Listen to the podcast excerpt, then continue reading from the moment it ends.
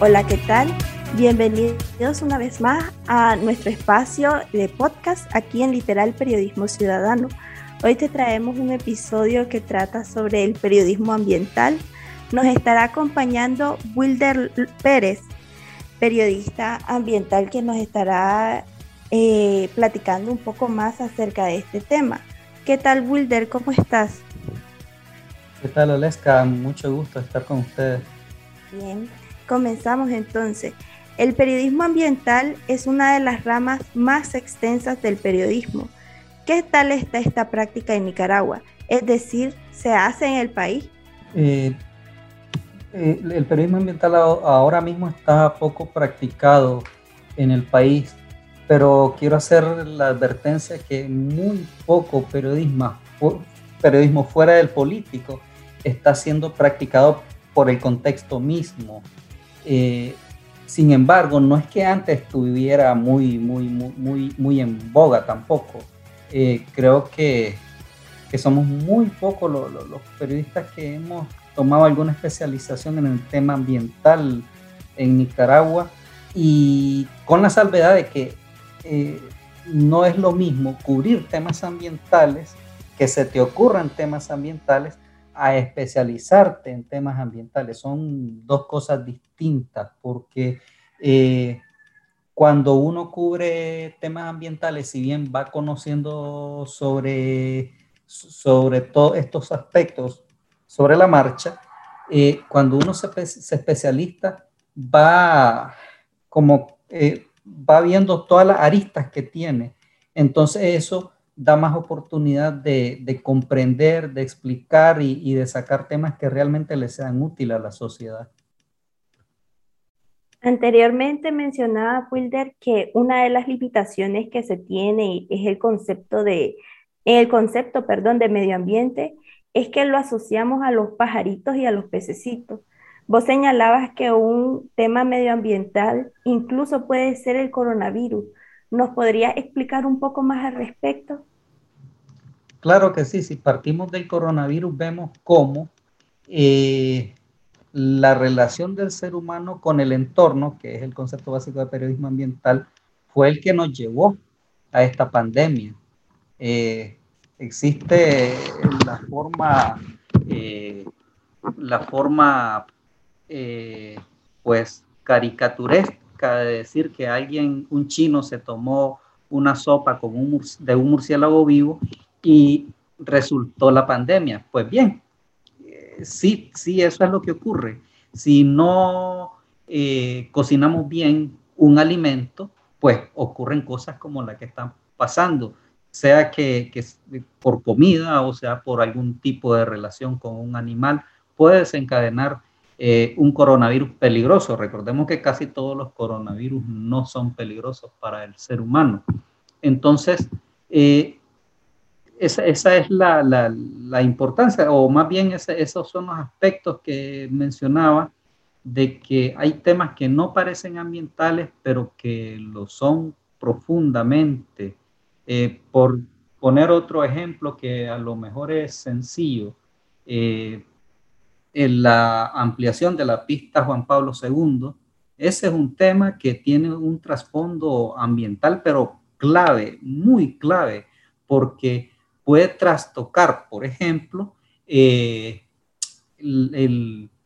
eh, puede trastocar la, ciudad de una manera que, pueda o tener menos inundaciones o tener más inundaciones o cambiar las zonas de inundación en Managua con solo la construcción de esa, de esa, con solo la ampliación de esa pista, por ejemplo. Y uno pues normalmente solo lo vería como un trabajo de ingeniería civil. Lo otro es que los temas ambientales eh, son generalmente, vienen en cadena, como cuando decimos, ¿cuál es la diferencia entre botar, por ejemplo, eh, tirar a la calle una bolsa eh, de plástico con que un barrio entero se inunde? Bueno, que millones de, o, cientos de miles de, esa bolsa, de esas bolsas de plástico, pues te atascan un, un cauce y bueno, el, barrio que está a la par resulta inundado y entonces vos te tomas tu, tu Coca-Cola en una bolsa de plástico y la tiras sin tener tal vez ni siquiera el conocimiento, ya no digamos la educación, de todo lo que puede ocasionar esa bolsa de plástico. Ok, entonces hablamos de que existen diversos temas que están fuera del periodismo ambiental y que hasta cierto punto la sociedad lo ha normalizado. Por ejemplo, la venta de aves como los chocollos en los semáforos, la cacería indiscriminada de garrobo, el consumo de huevos de tortuga. Entonces, ¿por qué no se habla o se ha dejado de hablarse de ello en los medios? Bueno, aquí por lo menos en Nicaragua se ha dejado de hablar, creo yo que principalmente por, por el contexto sociopolítico, la crisis que estamos viviendo. Eh, no ha dejado opción a, a muchos otros temas. Eh, pero es que también recordemos que la falta de información es clave. A ver, antes uno podía irse a, al mercado oriental, allá por el novillo, y descubría estos e, este montón de, de, de, chocollos ahí eh, dentro, muchas veces en canasto o dentro de, rollos de papel higiénico sin, sin el papel, sino que solo con el cartoncito. Y entonces vos podías hacer un trabajo a partir de ahí y eh, resulta, ese trabajo, que era un trabajo que a lo mejor vos lo mirabas ambiental, pero que tenía una arista económica, te llevaba a Río San Juan probablemente. Eh, y las autoridades además te, te, guiaban, es decir, te daban información que te daban claves para dar con, con, con el traficante a veces. Ahora no, ahora ni siquiera podés sacar ni siquiera un celular para, para grabar un fenómeno de estos. Entonces es más difícil en estas condiciones, creo yo, eh, hacer periodismo ambiental. Entonces, para finalizar, ¿cuáles serían algunas recomendaciones, ¿qué, qué tips nos das para encontrar temas ambientales este, más allá de los superficiales, sino que toquen un poco más a fondo? Pues no sé si estamos tal vez para tocar a fondo, eh, tomando en cuenta lo poco que, que, se hace periodismo ambiental. Eh, sin embargo, el, tip que yo daría es que se haga periodismo básico, es decir, eh, recuerdo una vez más que el periodismo ambiental es la relación del ser humano con el entorno, entonces eso significa estar pendiente de lo que está ocurriendo a tu alrededor, como por ejemplo, a lo mejor si cortan tres árboles cerca de una vivienda, puede afectar, por ejemplo, eh, a todo un barrio.